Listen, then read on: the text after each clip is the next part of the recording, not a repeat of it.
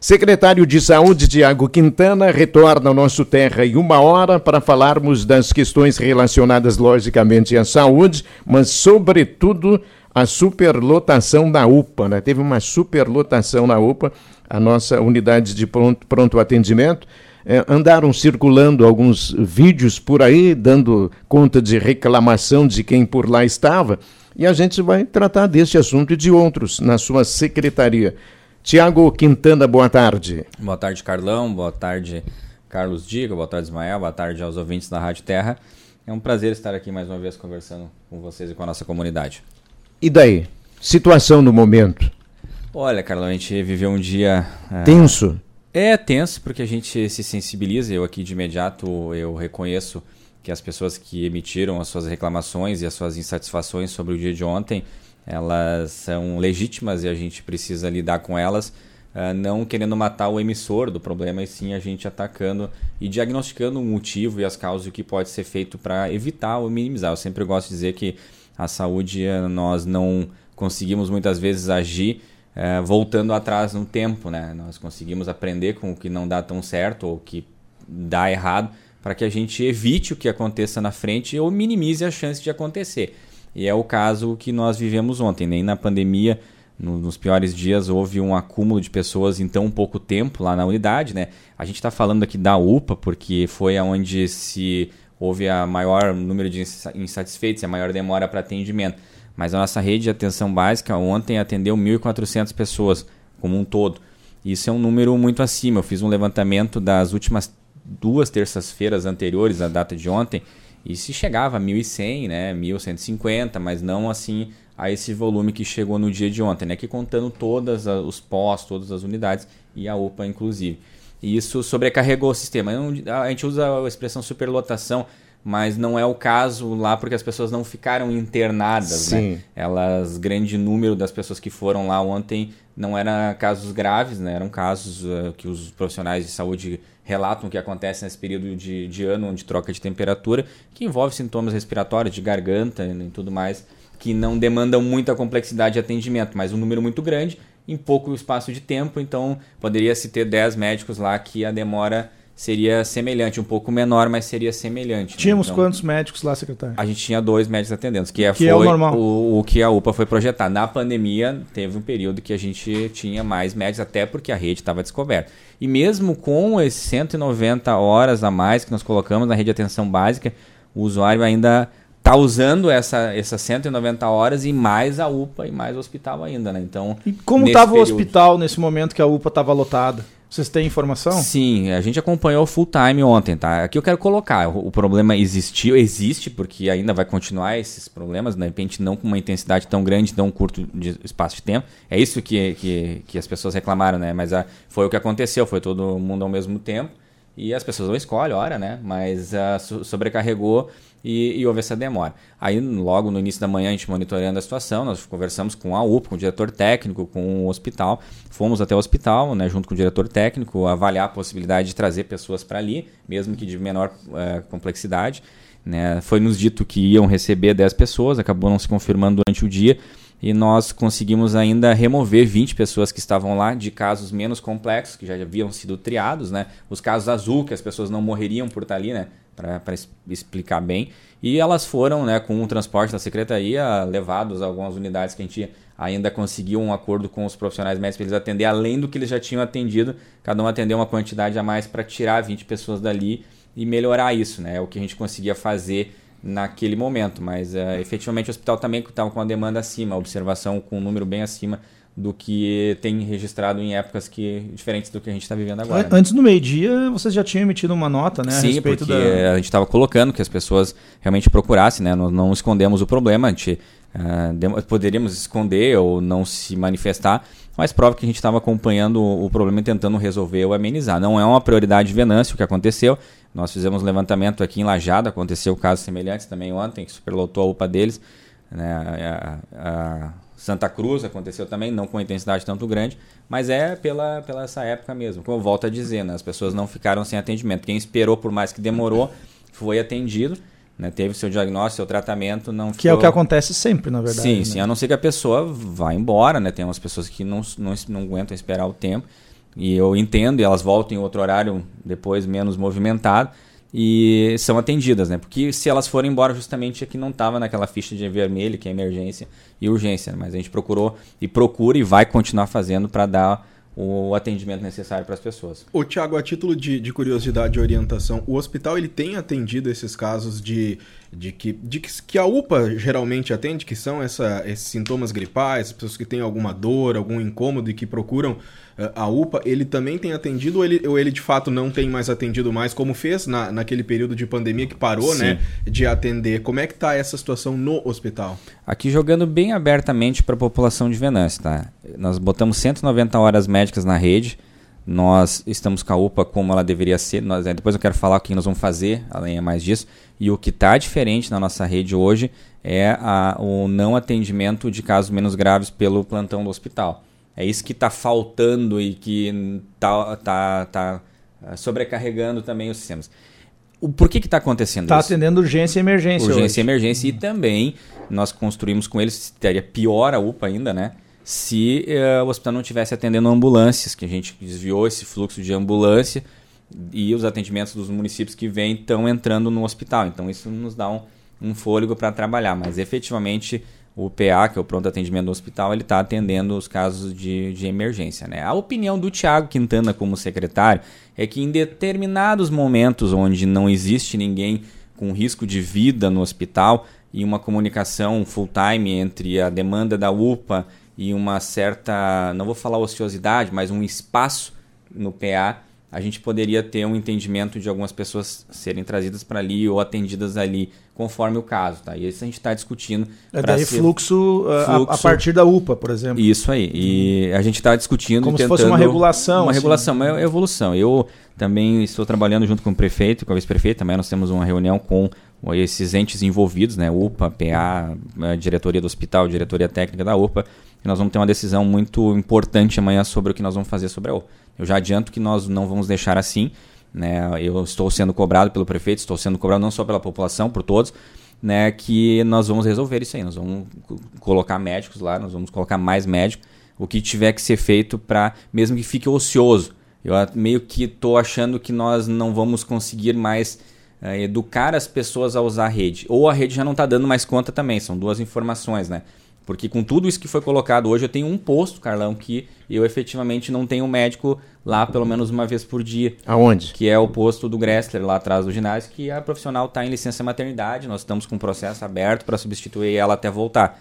Né? Esse é o único que está hoje realmente descoberto, mas a gente está trabalhando. O resto das unidades, inclusive ganhamos uma unidade nova, que nem deu tempo de divulgar, que é a UBS do Cruzeiro, que com a transferência da, do centro de especialidades para o centro, ela voltou, agora iniciou, na verdade, um atendimento com uma unidade básica, também é um pouco mais. Até daí um, outro meio de comunicação mandou lá uma mensagem, está fazendo uma reportagem, que um usuário ironizou a gente de estar tá, atendendo quatro dias por semana na UBS, que é como a gente iniciou a partir dessa semana. Mas é o que eu consegui de médico por enquanto. Pelo menos a gente tem mais quatro dias de atendimento na unidade para ajudar a desafogar. É melhor do que não ter, né? É, quais são as recomendações e orientações para a comunidade, levando todas essas incidências em conta? Sim, é, a gente recomenda que as pessoas procurem, obviamente, as unidades em casos realmente que elas precisem, né? Claro que não sou eu que vou dizer, que a pessoa que sabe se ela está com dor ou não, ou, ou sintomas e a urgência de cada uma, todos vão ser atendidos, isso aí eu, eu garanto, ninguém vai ficar sem atendimento procurem horários mais alternativos, é uma, uma questão que eu coloco, tem determinados horários, principalmente mais à noite, no fim da noite, quem pode ou bem mais cedo de manhã, né? Ali a gente abre o sistema ali da UPA, normalmente tem uma ou duas pessoas lá. Agora eu olhei, hoje é um dia que está começando a ficar menos difícil, né? Porque tá, agora tem 11 pessoas lá, a que mais está esperando está uma hora e pouco. Ontem chegamos azul... a ter quantas, por exemplo? O senhor chegou ah, a no, no pico chegou a ter 55.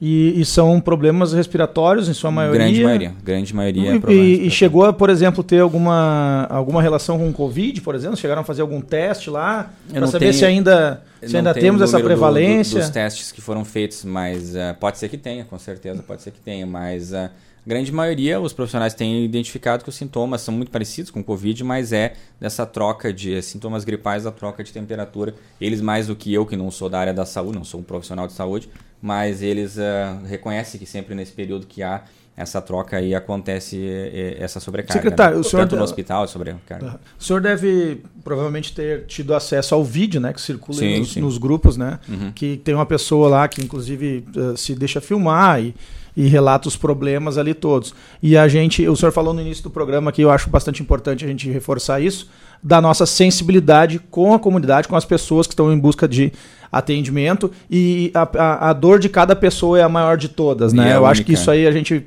todo mundo aqui vai concordar.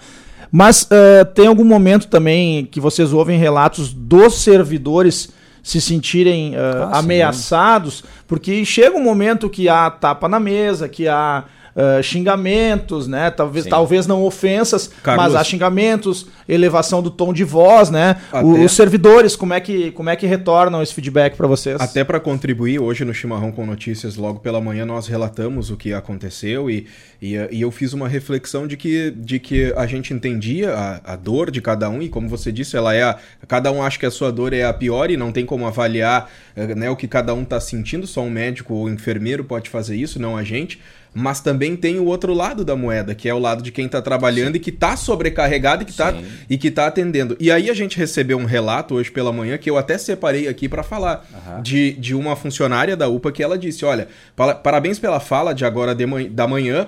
Eu trabalho na UPA e o que houve ontem foi muito horrível. Parabéns por salientar que pessoas que atendem e prestam serviços não têm culpa da superlotação. Também são humanos e merecem respeito. É, até em cima eu não disso. Não sabia né? disso aí, mas que é, bom então. A gente, é, tem... a gente, a gente fica tá imaginando. Tá respondido, né? São dois médicos. Imagina a pressão do médico atendendo também nessa condição. É, né? aí daí verte, né, várias coisas que acontecem pela situação, né? Uma das pessoas hoje me contatou é, me perguntando, né? A gente recebe direto, né, do xingamento de coisas pra, que não dá nem para botar o áudio aqui. E como eu falei, eu compreendo e respeito. Em full time eu estava conversando com pessoas que estavam lá, a, alinhando estratégias para tarde. Uma pessoa que estava lá estava dizendo para mim assim: se eu não ser atendida logo, eu vou expor a situação. Daí eu falei: olha, não há o que se expor porque não há nada escondido. Você pode relatar o que você está fazendo. Ela falou: um aqui vai entrar e vai bater no médico. Daí eu falei: você fazer isso, além de todas as consequências que você vai sofrer você vai acabar com o atendimento das outras todas as pessoas, porque o médico vai embora.